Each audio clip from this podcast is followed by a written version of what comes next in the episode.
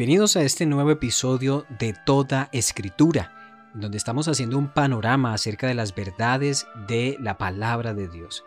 En esta ocasión vamos a hablar de la claridad de las escrituras y es uno de los atributos de la palabra de Dios. Como ustedes saben, en esta primera temporada del podcast hemos hecho un panorama de la Biblia para que antes de entender las doctrinas más importantes de la palabra, como lo son la doctrina de Dios, la doctrina del hombre, el ser humano y el pecado, la doctrina de Cristo, de la iglesia, de la salvación, del fin de los tiempos, pues primeramente entendamos de dónde viene la palabra, cómo fue que llegó a nuestras manos, qué quiere decir que es inspirada, a qué se refiere con que es clara, es inerrante, es suficiente y que es nuestra norma de autoridad.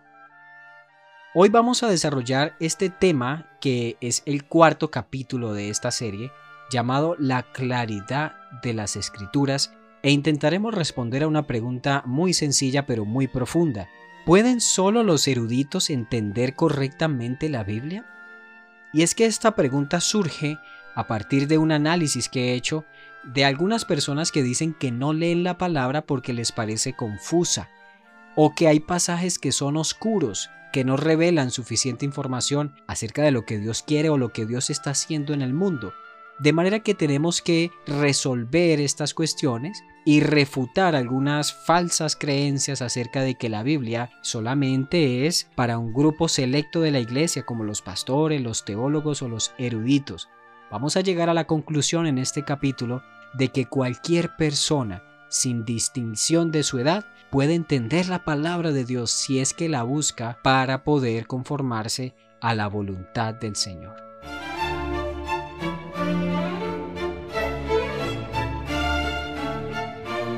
Toda escritura, escudriñando los tesoros más sorprendentes de la Biblia, versículo a versículo.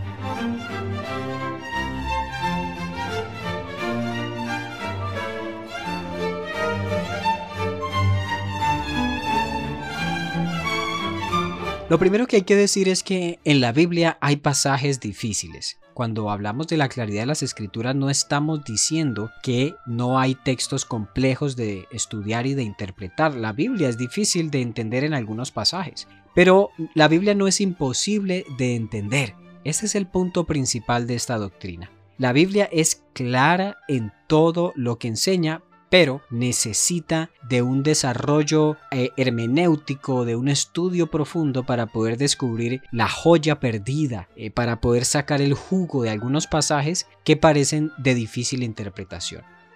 De manera que decir que toda la Biblia es fácil de entender es negar que tiene pasajes complejos, que ameritan un estudio más profundo. Es un hecho, no toda la Biblia es fácil de entender, pero eso no quiere decir que la Biblia sea un enigma o que esté escrita para eruditos. De hecho, esta era la creencia de algunos gnósticos en la época de Juan el apóstol o en la época del el apóstol Pedro, que decían que la palabra de Dios era una especie de enigma espiritual que solamente podían acceder a aquellos que tenían una mente iluminada de, aquí vienen todos estos conceptos gnósticos de la actualidad que dicen que solamente aquellos que son iluminados por una fuerza sobrenatural pueden entender las grandes verdades y misterios de Dios. Pues esto no es tan cierto. La Biblia no es eh, no, no, es un libro que haya sido escrito para eruditos o para personas superdotadas o espiritualmente distintas. Ciertamente podemos entender la Biblia, solo que hay que entender que hay pasajes complejos de interpretar. Para dar un ejemplo acerca de, digamos, de la claridad de las escrituras, el astrónomo Galileo Galilei expresó en una ocasión la siguiente frase. La Biblia enseña a llegar al cielo, pero no enseña cómo funcionan los cielos. Y esto es a lo que nos referimos con la claridad. Claro que la Biblia nos da una ruta acerca de lo que Dios quiere decirnos para que hagamos su voluntad, pero hay ciertas aspectos que le conciernen solo a la mente de Dios y que el creyente debe saber hasta cuándo su mente limitada, su mente finita puede tratar con asuntos infinitos y sobrenaturales. Ahora, la base para entender que la Biblia es clara es la misma palabra de Dios. Ella afirma su propia claridad. Nadie que haya leído la Biblia con plena conciencia espiritual puede decir que es confusa o que no encontró ningún provecho para sí mismo. Por ejemplo, el Salmo 19.7 dice, El mandato del Señor es digno de confianza, da sabiduría al sencillo. La Biblia está escrita en diferentes géneros y estilos literarios. Contiene narrativa, poesía, profecía, literatura sapiencial o proverbial, y hasta literatura apocalíptica. Aún así su contenido está abierto y es entendible por cualquier persona, sean niños o adultos proclives a cometer muchos errores, como lo dice este texto. Da sabiduría al sencillo. La palabra sencillo en el Salmo 19 significa una persona que incluso es una, una persona necia, que es propensa a cometer muchos errores. En palabras de Wayne Gruden, ninguno debería pensar de sí mismo que es demasiado necio para entender la Biblia y entenderla lo suficiente para que ella le dé sabiduría. Es decir, que aquel comentario de algunos cristianos que dicen yo no leo la Biblia porque me parece demasiado confusa, yo soy muy tonto para entender la palabra de Dios, esta es una excusa que no tiene validez en la palabra. De hecho, la Biblia invita a que todos aquellos que necesiten sabiduría acudan a la Biblia para obtener de ella esa inteligencia para vivir la vida cristiana. El mismo Jesús, en sus enseñanzas, conversaciones y debates, nunca respondió a pregunta alguna, dando a entender que el Antiguo Testamento era confuso.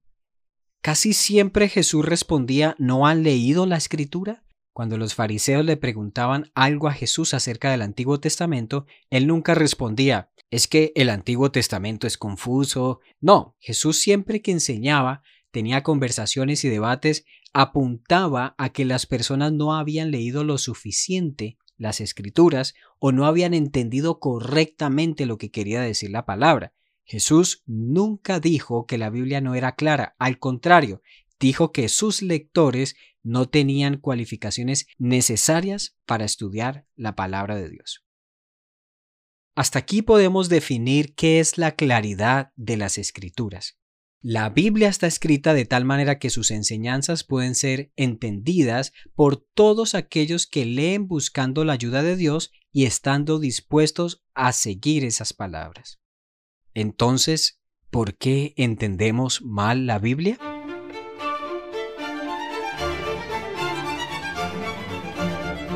Son muchas las personas que han malinterpretado las escrituras desde la época de Jesús hasta nuestros tiempos. A los dos discípulos que iban de camino a Emaús, Jesús les dijo que eran insensatos y tardos de corazón para creer todo lo que los profetas anunciaron. Lucas 24, 13 al 35. Incluso entre los apóstoles del primer siglo hubo discusiones sobre cómo los gentiles podían ser salvos, y aún hoy tenemos teólogos y eruditos que están en desacuerdo en la interpretación de muchos pasajes de la Biblia. La pregunta es, si la Biblia es clara, ¿por qué sucede esto? Estudiemos el ejemplo de los discípulos que iban de camino a Emaús. Quienes han leído la historia saben que dos discípulos que debían esperar en Jerusalén la venida del Señor regresaron a Emaús porque consideraban que Jesucristo no era el profeta que habría de venir, pues su muerte y su posterior entierro en una tumba les había demostrado que el Señor eh, no había cumplido sus promesas o que no era aquel Mesías esperado debido a que no resucitó. Estos dos discípulos no conocían que Jesucristo había resucitado al tercer día el domingo, Iban de camino a Emaús hablando uno con el otro y muy tristes acerca de esa tragedia, según ellos, que ocurrió allí en el Gólgota, a plena vista de todos los oficiales romanos y del pueblo judío. Cuando iban de camino a Emaús, la historia enseña que un hombre empezó a caminar con ellos y que ellos no habían visto que era Jesús, es decir, sus ojos estaban velados para que no pudieran entender que era el Señor Jesucristo. Cuando el Señor Jesucristo les dice por qué están regresando a Emaús, si acaso en Jerusalén no estaba la promesa, los dos discípulos le respondieron al Señor así. Nosotros esperábamos que Él fuera el que había de redimir a Israel. Ahora, además de todo esto, hoy es el tercer día desde que esto aconteció. Entonces Jesús les dijo, Oh insensatos y tardos de corazón para creer todo lo que los profetas han dicho. ¿No era necesario que el Cristo padeciera estas cosas y que entrara en su gloria? Y comenzando desde Moisés y desde todos los profetas, les declaraba en todas las escrituras lo que decían acerca de él. ¿Por qué los dos discípulos que iban de camino a Emaús no entendieron lo que el Antiguo Testamento decía? ¿Acaso era que la Biblia no fue suficientemente clara para ellos? Hay dos palabras que me llaman la atención acerca de lo que Cristo les dijo. Entonces Él les dijo, oh insensatos y tardos de corazón. Aquí hay dos palabras que vale la pena detenernos a mirar un poco. La primera palabra que dice el Señor es oh insensatos. Esta palabra en el griego significa necio o sensual. Estas son personas que ponen por encima sus emociones antes que la razón. Estaban colocando por encima sus sentimientos de que no podían creer que el Señor Jesucristo resucitara por encima de lo que el Antiguo Testamento revelaba, que efectivamente él iba a ser un rey eterno y que se iba a levantar de los muertos. Eran personas sensuales, guiadas por sus emociones. Yo no sé si usted ha escuchado en alguna ocasión personas que dicen, yo no puedo creer que la Biblia enseñe eso. Es que ¿cómo puede ser posible? Mire que Dios cómo va a ser así. Mire que Jesucristo cómo va a actuar de esa manera. No puede ser. Yo no creo que esto pueda ser así. Me niego a creer que el Señor actúe de esa manera. Es decir, son personas insensatas. Ponen por encima sus emociones antes que la razón escrita en la palabra. La segunda palabra que el Señor utilizó para estos hombres fue tardos de corazón. En el griego, esta frase significa lentos para entender. Quiere decir que a estos hombres les faltaba bagaje teológico y lectura bíblica. En otras palabras, la razón por la que estos hombres no entendieron la palabra de Dios en el Antiguo Testamento era porque les faltaba estudio bíblico. Así que si alguna persona hoy dice la Biblia no es suficientemente clara, no la entiendo, no comprendo el mensaje del Antiguo Testamento, hay una cantidad de historias, de sacrificios, de leyes, de ordenanzas, de profetas, no entiendo nada. La Biblia no es clara, al contrario, a esa persona le falta bagaje teológico y lectura bíblica. Nadando más hondo. Lo cierto es que para entender la palabra de Dios se necesitan cualidades morales y espirituales para una comprensión correcta de la Biblia. Los escritores del Nuevo Testamento con frecuencia afirman que la capacidad de entender la Biblia correctamente es más una capacidad moral y espiritual que intelectual. Dice Primera de Corintios 2:14, mas el hombre natural no recibe las cosas que son del Espíritu de Dios, porque le son locura y no las puede entender porque se han de juzgar espiritualmente. En palabras de Wayne Gruden, la Biblia la pueden entender todos los que son creyentes, siempre que la lean con sinceridad en busca de salvación y todos los creyentes que la lean buscando la ayuda de Dios para entenderla. En ambos casos, el Espíritu Santo actúa para superar esos efectos del pecado, que es el que hace que una verdad parezca una tontería o una locura. Y a fin de ayudar a las personas a evitar cometer errores al interpretar la Biblia, se han desarrollado principios de interpretación, como por ejemplo la hermenéutica, que es el estudio de estos métodos correctos de interpretación. En conclusión, para entender la Biblia son necesarias cualidades espirituales. Sin la asistencia del Espíritu Santo, para cualquier persona la palabra es locura. La doctrina de la claridad de las escrituras tiene tres aplicaciones importantes. La primera es que nos ayuda a resolver asuntos teológicos. Solo hay dos escenarios posibles ante una disputa teológica. O la Biblia no da suficiente información, por lo que hay libertad de opiniones, o la interpretación del pasaje está mal hecha. La segunda aplicación de esta doctrina es que la Biblia no es para una élite intelectual. No es cierto que solo los que saben griego, hebreo o son pastores o eruditos pueden entender correctamente la palabra. El cristiano no debe dejar en manos de expertos académicos la tarea de interpretar las escrituras. La tercera aplicación de esta doctrina es que estudiemos la palabra con pasión. Saber que podemos llegar a comprender las verdades de la Biblia debe motivarnos a estudiarla con diligencia. Este fue el motivo del despertar bíblico en tiempos de la Reforma Protestante, poder leer la Biblia en el idioma de cada cultura. Ahora bien, en el estudio de la palabra de Dios tenemos un aliado muy importante y son los maestros.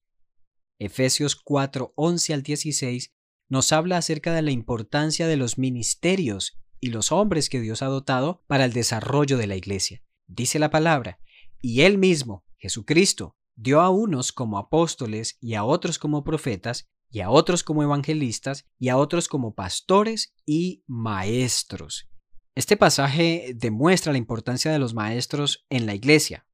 Veamos algunas características de un verdadero maestro bíblico. Primero, tienen una enseñanza clara. Segundo, hacen una exploración profunda de los textos bíblicos. Tercero, están prestos para presentar una defensa apasionada de la fe. Y cuarto, aprenden distintos complementos teológicos.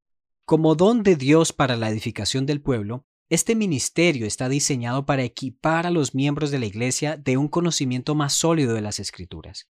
Por su formación teológica y su predisposición mental, los maestros a menudo exploran más allá algunos asuntos que para el grueso de los cristianos sería dispendioso. Estas personas, incluidos aquí los eruditos, es decir, los doctores en teología, proveen complementos teológicos importantes como asuntos de historia, antropología o ciencia. Pero mucho cuidado, si bien los maestros son una herramienta indispensable para entender la Biblia, no son infalibles, sino aliados. Hay un pasaje bíblico que me llama poderosamente la atención acerca de la claridad de las escrituras y es Deuteronomio 6, versículos 6 al 7. Dice el texto, grábate en el corazón estas palabras que hoy te mando. Incúlcaselas continuamente a tus hijos. Háblales de ellas cuando estés en tu casa y cuando vayas por el camino, cuando te acuestes y cuando te levantes. Este pasaje nos enseña que podemos hablarle a nuestros hijos, sean muy pequeñitos o estén muy grandes, que debemos hablar de la palabra de Dios en nuestras casas, en nuestra familia, incluso en el trabajo, dice la palabra cuando te acuestes, cuando vayas por el camino, cuando te levantes. Es decir, la palabra debe irradiar cada momento de nuestras vidas, y esto debido a que es lo suficientemente clara para que podamos hacer de ella nuestro material de tertulia, de charla continua. Quiero hacerte algunas preguntas de aplicación personal. ¿Qué crees que le sucedería a la iglesia si la mayoría de los creyentes dejaran de leer sus Biblias por sí mismos y solo se dedicaran a escuchar a los maestros de su iglesia? Si incluso profesores de seminarios teológicos tienen desacuerdos en cuanto a ciertas doctrinas de la palabra, ¿pueden otros creyentes tener alguna esperanza de llegar a una decisión correcta sobre una enseñanza? Algunos dirigentes de la iglesia en los tiempos de Martín Lutero decían que querían mantener la Biblia en latín para evitar que el pueblo común la leyera y la interpretara mal. ¿Por qué crees que Martín Lutero tenía tanto anhelo de traducir la Biblia al alemán? ¿Por qué crees que los líderes católicos insistían tanto en que la Biblia solo la pueden entender los eruditos de la Iglesia Católica? En conclusión, la Biblia está escrita de tal manera que sus enseñanzas pueden entenderlas todos los que la leen buscando la ayuda de Dios y estando dispuestos a seguirlas. Si tienes algunas dudas acerca de la escritura o hay pasajes bíblicos que no entiendes, puedes estar seguro que con la asistencia del Espíritu Santo, tu mente se iluminará para que veas claramente lo que dice el texto bíblico. Asimismo, te invito a que visites www.elcaminodedamasco.com en donde estamos escribiendo artículos teológicos, bíblicos, de vida cristiana y cultura, para que puedas comprender más profundamente qué quiere decir la palabra. En el camino de Damasco estamos haciendo un esfuerzo tremendo para que todos aquellos que nos leen comprenda versículo por versículo las verdades más importantes de la palabra de Dios.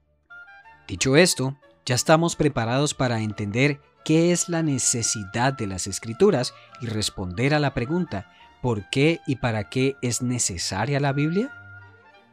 Si te ha gustado este episodio, compártelo con algún amigo o familiar. Mi nombre es Harold Cortés. Nos vemos en un próximo episodio.